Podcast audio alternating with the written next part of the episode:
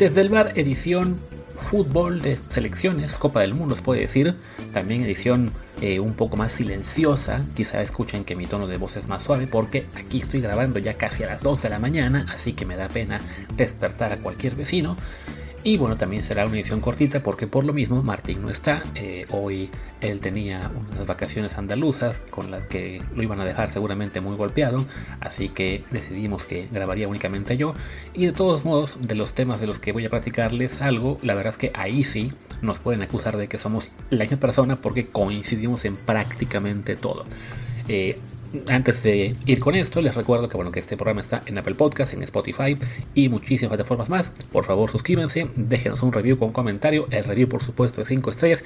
Ya voy a empezar a leer los reviews aquí eh, en la entrada, uno por día, no todos los días, pero sí vamos a tratar de agradecer a la gente que nos está apoyando con los reviews en Apple Podcast para que más gente nos encuentre. Así que bueno, ahí si quieren escuchar su, comentario y que les demos ahí pues, las gracias en los próximos programas, échenos la mano con ese review de 5 estrellas en Apple Podcast. También estamos en Telegram como desde el bar podcast. Recuerden que ahí pues podemos compartir la emoción de la Champions, de la Liga Mexicana, de la Fórmula 1 y de mucho más con ustedes. Así que también síganos por ahí. Y ahora sí, hablemos pues primero que nada de lo que pasó esta mañana mexicana, mediodía europeo, que ya básicamente se confirmó que el formato de la Copa del Mundo va a cambiar no serán los 16 grupos de 3 equipos que se había dicho originalmente, sino, sino perdón, 12 grupos de 4 equipos con eh, los primeros segundos lugares y 8 terceros avanzando a lo que será una ronda de 16 de final. Con esto se expande el mundial, no van a ser 80 partidos como se había previsto, sino 104. También ahora hay una ronda más, la 16 y por lo tanto los que lleguen a la final tendrán que disputar 8 juegos. Esto seguramente no dejará muy contento a, pues a nadie en el fútbol de clubes, a los clubes y las ligas, esto definitivamente les molestará, pero pues hay que decir que el formato original que se había planteado de 16 grupos de 3, pues se prestaba a muchos tongos en la última jornada, en la cual habría 16 equipos que estarían descansando y 32 que de serles posible, pues este, existiría el riesgo claro de que se, se pusieran de acuerdo, aunque sea tácitamente, para avanzar ambos y dejar fuera al tercero, como ya ha pasado en otras Copas del Mundo, cuando hubo oportunidad, como fue el caso ese de 82, cuando que fue, creo que Alemania y, y Austria dejan fuera a Argelia, y alguno más que recuerdo, en, incluso en, a México le pasó unos olímpicos que eh, dependía de ganar y que en el otro partido hubiera un vencedor y se pusieron de acuerdo. Ya no recuerdo si eran Mali, Corea del Sur, eh, fue creo que en Atenas, pero pues empataron y nos dejaron fuera, ¿no? Así que creo que esa parte es, es buena, que, que se eviten las especulaciones excesivas en la última jornada del Mundial. Va a ser muy parecido a lo que hemos visto hasta ahora, con los grupos definiéndose en la tercera jornada con partidos simultáneos, aunque claro, pues ahora con el, el extra de que también muchos terceros lugares van a calificar a la siguiente ronda, como pasaba, por ejemplo, en el 94, que fue la última vez que este formato se usó como el de 24. Pues bueno, ahora es lo mismo, pero al doble, ¿no? Que hay gente a la que no le gusta, ya, ya estaban ahí los Ramón Raya de turno quejándose de que va a haber partidos muy malos y de que vamos a ver un Jamaica-Angola o un juego de Costa Rica contra Emiratos Árabes en 16 yo francamente creo que es una, es una queja exagerada. Evidentemente sí, al haber más equipos, es posible que la fase de grupos se diluya un poco, pero creo que la calidad del fútbol mundial está, sí está dando para que eh, los que entren sean competitivos, ¿no? O sea, no van a entrar con muchas veces de repente eh, selecciones de cuarta categoría eh, y que van a haber partidos entre Jamaica y, y Timbuktu o cosas por el estilo. O sea, habrá unos poquitos más de cada confederación y creo que esto lo que va a permitir es que pues ya prácticamente no se quede nadie decente fuera de la fiesta, ¿no? O sea, ya no veremos a Italia eliminada, esperemos, ya no vamos a ver tampoco a lo mejor en algún jugador importantísimo que se quede fuera porque su selección no sea tan fuerte como puede ser el caso ahora de, de Haaland con Noruega. O sea, no, no va a garantizar que Haaland o que Baraskelia con Georgia puedan entrar al siguiente mundial, pero sí les dará más posibilidad de entrar. Y, este, y los grupos que resulten de esto creo yo que pueden ser todavía muy competitivos. De hecho, este Martín está viendo que justo hizo ahora un, un ejercicio con grupos del siguiente mundial. Eh, no les voy a decir los 12 porque creo que sería un exceso, pero bueno, por ejemplo, un grupo podría ser Francia, Colombia, Egipto y Costa Rica. No está nada mal, ¿no? O sea, creo que en el nivel no le pide mucho a los grupos del, del mundial pasado, ¿no? O sea, el de México que le salió en su sorteo fue con México, Alemania, Senegal e Irak.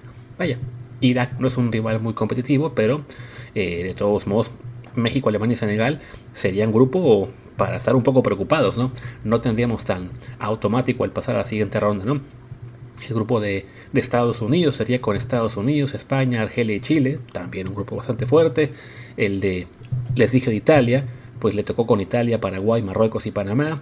Eh, y alguno más, Brasil, con Polonia, Túnez y Emiratos Árabes. Ese grupo sí queda algo más flojito, o sea, no, no todos son espectaculares, pero insisto, creo que ese de Brasil es quizá lo más flojo que salió. Bueno, le salió también un Canadá, Suiza, Perú, Corea del Sur, que son muchos o puros medianitos, ninguno extremadamente débil, ¿no? Entonces creo yo que más allá del miedo que pueda haber de que este mundial tan extendido acabe afectando la, eh, la calidad de la Copa del Mundo, eh, creo yo que vamos a ver aún buen fútbol. También, pues, lo importante, vamos a ver mucho más partidos y en época mundialista creo que a todos nos gusta eso, que sean más y más juegos. Y además, ya que se, que se pase la fase de grupos, pues tendremos una ronda de 16 avos, bueno, a los 32 mejores equipos del mundo, todos ya en formato copa. Y creo yo que a todos nos gusta mucho ver un, una copa así directa, ¿no? Sin, sin grupos, pues bueno, con 32 se va a ser también un, un formato, creo yo, bastante bueno. Y, y, además, bueno, para México, la posibilidad de llegar al quinto partido será mayor, aunque claro, ese quinto partido aún sería en los octavos de final, ¿no? Eh, ya vieron que el grupo que le salió a Martín no es tampoco tan fácil, eh, viendo cómo está el... Bueno, como ahora ya no será primero contra segundo de cada grupo, porque habrá también terceros incluidos, pero en un hipotético caso de que México fuera segundo lugar de su grupo, bien le podría tocar luego en octavos, bueno, en 16 contra una Costa de Marfil o contra una Marruecos. O sea, no, no, es un, no, no será un mundial en el cual avanzar sea tan fácil como, como algunos quieren creer, ¿no? Y bueno, pues esperemos que de aquí que llegue ese mundial, este, México pueda mejorar para que no nos toque eh, llorar que quedamos fuera otra vez en grupos y ahora haciendo una ronda eh, más atrás que, que, lo actual. Y, pero bueno, pero por lo menos ya queríamos ahí sí comentar eso, ¿no? que esta idea de que se pasara a 12 de 4 me parece mejor que, que lo que era 16 de 3 y que subir a 48 no es tan grave como algunos eh, piensan, ¿no? Y habiendo hablado de Copa del Mundo, pues hablemos de alguien que aspira a jugarla el próximo en, tres años, que es Alejandro Sendejas, que ya anunció finalmente su decisión eh, y va a jugar con Estados Unidos. Subió un, un post a su, a su, Twitter hace un ratito, en el cual, tanto en inglés como en español, pues decía que no fue una decisión fácil, que evidentemente siendo México-americano eh, hay pues hay cariño para ambas naciones y creo que eso es normal, o sea, no, no, es un... Sé que muchos en México ahora le van a reclamar que, que solo usó a México por su, para su conveniencia o que quería este pues sacarle al Tata Martino la promesa del Mundial. Habrá quienes, por otro lado, lo aprovechen para atacar más al Tata y a la Federación y decir de que ven, qué más se trabajó, perdimos a una figura. Y creo que, bueno, ya hemos hablado mucho del caso. Simplemente, pues creo que podemos decir que, ya que sabemos que efectivamente se va con Estados Unidos, se puede reconocer que es una pérdida, sí, porque no, nunca está de más el contar con un jugador talentoso en el pool de, elementos que se pueden convocar, pero sí creo que hoy algunas de las reacciones pues, son desmedidas. ¿no? Leía a alguien que decía que, que, este, que es la, la, herencia maldita del Tata, alguien más que, que criticaba que se perdiera este crack, eh, alguien más que decía que puede ser un jugador vital para Estados Unidos. No, la verdad es que no. Es un buen jugador, sí. Es un jugador de nivel Liga MX muy bueno. Y hasta ahí. O sea, así como, los, como la mayoría de jugadores que fueron al Mundial de Liga MX tuvieron una actuación buena, eh, a secas, tan es así que pues no llegamos a la siguiente fase, pues Sendejas está en ese grupo, está en esa categoría de en la cual pues se puede lucir en la liga local, pero a nivel internacional la verdad es que no, no pasará gran cosa con él, salvo que sí de un salto importante todavía en cuanto a su nivel y ya a la edad que tiene se ve difícil, ¿no? Hemos aquí platicado de esa comparación con Laines y con Marcelo o con el tema de la, por, el tema perdón, de la altura y que es un reclamo que de repente nos llega, ¿no? Pero es que ¿por qué Laines y Marcelo sí y Sendejas no? A ver, con Laines pues ya reconocemos que seguramente no, no va a llegar al, al nivel que hubiéramos querido, pero por lo menos el potencial estaba, porque tenía cuando se fue a Europa 18 años, ¿no? Marcelo lo mismo, ¿no? Ahora tiene 18 o recién va a cumplir los 19, no me acuerdo ahora mismo. Este, son jugadores que creemos que el potencial está ahí y si llegan o no a ser importantes, bueno, este es, es una cosa que dependerá de ellos, ¿no? Sendejas, pues por la edad, ya, ya está donde en el, en el nivel que, que, que realmente pues es el suyo, ¿no? Había gente pensando, oh, que se, va el próximo año a Europa. Bueno, si se va el próximo año a Europa, este, aunque sea como estadounidense, que a lo mejor eso le ayuda para tener ahí sí también más apoyo de, agencias y de otros este, y dueños de clubes europeos, pues lo más factible es que su paso a Europa, dependiendo de qué equipo se vaya, pues sea muy similar al de Orbelín Pineda, ¿no? Si te vas a una liga top, aunque sea un club mediano, te va a costar al principio la adaptación si te vas a una liga menor, como es ahora Berlín en Grecia, es factible que te vaya mucho mejor, ¿no? Lo mismo si se va a Holanda. Pero por ejemplo, para irse a Holanda o Portugal, que son las ligas en las que quizá tendría más posibilidades de, brillar al principio y de una buena adaptación, pues ya hablamos de irse con 26 años, no es, no es tan fácil, ¿no? A menos que este, haya alguien dispuesto a hacer una buena, una buena inversión y, y les digo, ¿no? Por ojo de estas edades ya no es tan sencillo, ¿no? Pues bueno, de Sendeja simplemente creo que podemos decir eso, ¿no? Que, que se pierda como opción para el fútbol mexicano, para la selección, no es algo para, para descartar y ya, pero tampoco es algo para, para cortarse las venas, ¿no? Aquí hablábamos ya hace unos días de, de todos los jugadores que pudieron haber tomado la posición en la cual hipotéticamente jugaría con la selección mexicana, que es como extremo derecho, y allí están pues Tecatito, Chucky, Antuna, Alvarado, Laines, Orbelín eh, y los que vienen atrás. O sea, talento hay, ¿no? Sendejas quizá pudo haber tenido una oportunidad eh, importante de imponerse a varios de ellos, pero yo creo que estaba, digamos, en, en, el mismo nivel de la mayor parte del grupo. Y creo que en Estados Unidos también va a ser algo parecido, ¿no?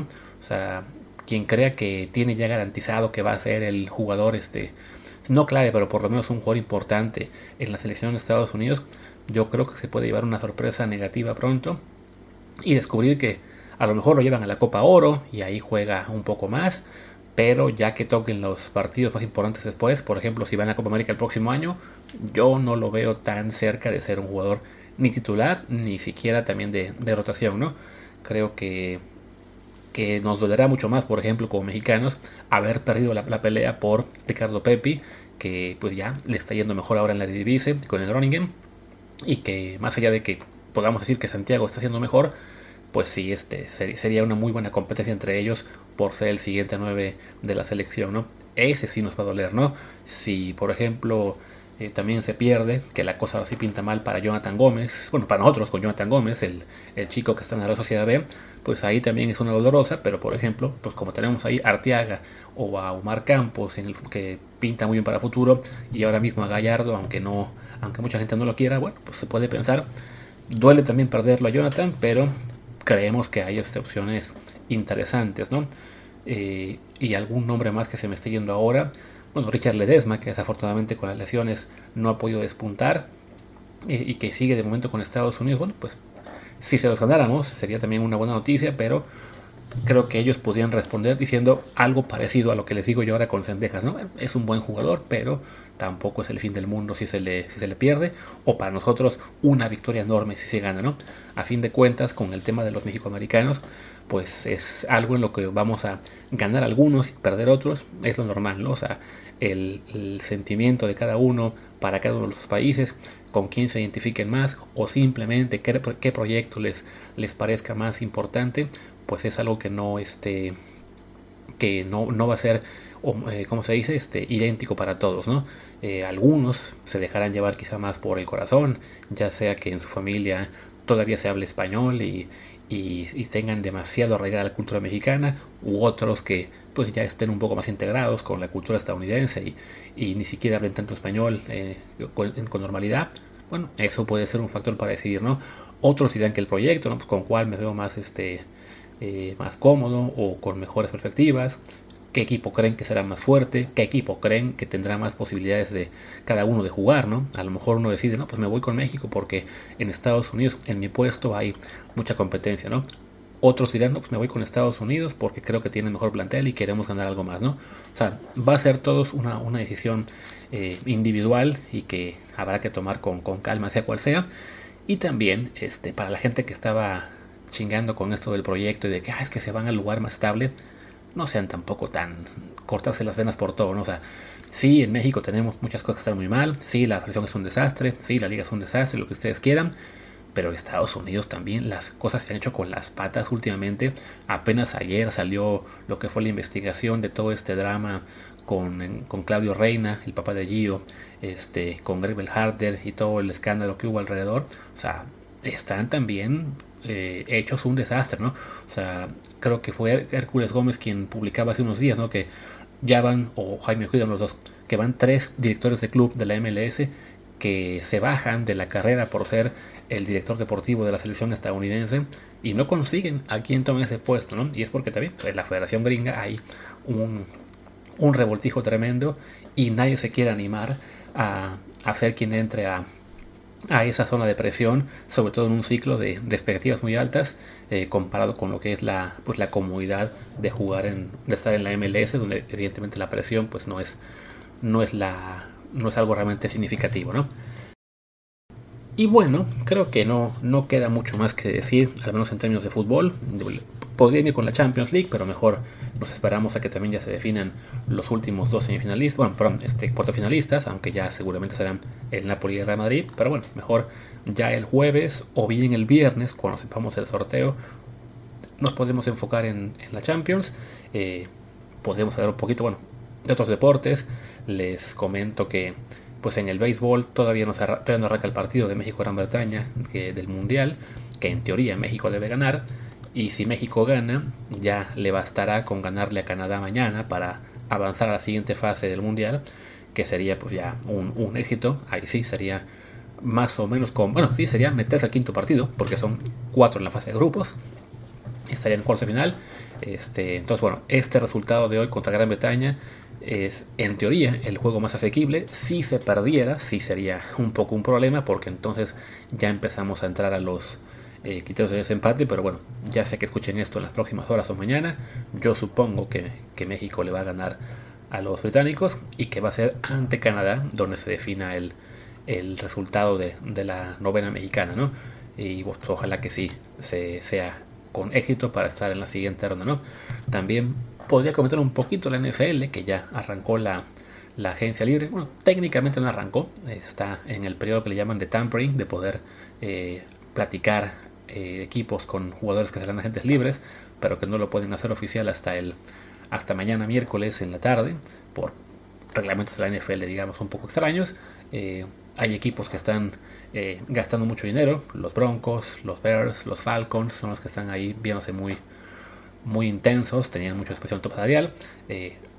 por, otro, por otro lado, equipos que no se ve muy bien qué quieren hacer, como los Raiders, que básicamente echaron a su quarterback Derek Carr y al ala cerrada Darren Waller lo acaban de pegar los Giants y los cambiaron por Jimmy Garoppolo y, Jacoby Myers por el pasado que tienen con los Petros, que era donde estaba el coach de los Raiders ahora, el Josh y pues que es una película que ya hemos visto antes, ¿no? Un ex coach de los Patriots se va a otro equipo y les quiere dar toque de Patriots y la cosa no sale bien, así que para quien sea fan de los Raiders, pues la cosa no, la verdad es que no, no es muy prometedora. Y creo que la, mayor historia pues, de, lo que es este arranque de agencia libre no es un agente libre, sino pues, la, máxima, la máxima figura que podría cambiar de equipo, que es Aaron Rodgers, que desde ayer estábamos ya esperando que se decidiera a irse a los Jets, el equipo al que le va Martín, pero que el muy canijo pues parece que se va a esperar a anunciarlo hasta mañana miércoles en el programa de YouTube de Pat McAfee que, que bueno, es un, es un programa al que va cada semana a platicar un ratito, que donde suelta ahí muchas veces su, toda su verborrea de antivacunas y anti-establishment y donde se denuncia como perseguido y bla, bla, bla. Pero bueno, esa es la gran historia de la NFL que probablemente vamos a, conocer mañana. Seguramente se vayan los Jets y Martín va a estar insoportable unos cuantos días. Y ya que pase lo que pasa por, con los Jets, que algo, algo hará que se desplomen durante la temporada, pues ya el pobre Martín va a regresar a la, a la desazón de ser fan de este equipo neoyorquino. Y bueno, creo que ahora sí ya podemos ir cerrando, ¿no? Les decía, era una edición eh, más tranquila, de todos modos ya llegué a los 20 minutos. Eh, mañana que Martín ya esté de vuelta por acá, seguramente platicaremos un poco más de la, ¿cómo se dice? De la liga, eh, bueno, de la Champions, del fútbol. Ah, acabo de leer, esto les puede interesar, eh, a quien se haya quedado, porque por lo que veo no este, por, por haber hablado un poco de, ah, de béisbol y americano, quizá espanté a algunos, pero bueno, estoy leyendo que, que México conseguiría tres partidos más en la Copa del Mundo de este reparto de los 24 extras, entonces que sería un juego más para cada sede. Con eso ya serían cinco juegos en el Azteca, cuatro en Monterrey y cuatro en Guadalajara. Qué pena que no sean un poquito más, ¿no? Ya era muy manchado que fueran 60, 10, 10 y ahora pues el reparto va a ser aparentemente también por ahí, pero bueno, pues el mundial era una candidatura básicamente de Estados Unidos que pues por mm, pues por amiguismos, por compadrazgos, por favores que se debían y lo que ustedes quieran, incluyó a México y Canadá, pero que si ellos quisieran lo pudieran haber hecho por su cuenta y de todos modos la FIFA se los hubiera dado, ¿no? Así que toca conformarnos con, con un poquito más en estas este en este reparto.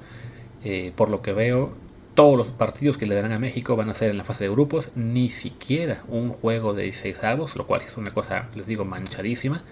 Esperemos que, pues, aunque sea el de, el de 16 avos, pues, sería una, una jalada que ya los manden a Estados Unidos, pero bueno, pues serán aparentemente 13 juegos de 104 los que se van a disputar en territorio mexicano.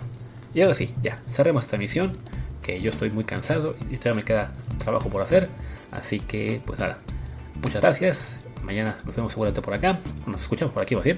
Yo soy Luis Herrera. Mi Twitter es arroba LuisRHA. El del programa es desde el bar POD, desde el bar pod. En Telegram estamos como desde el bar podcast. Pues gracias y hasta mañana.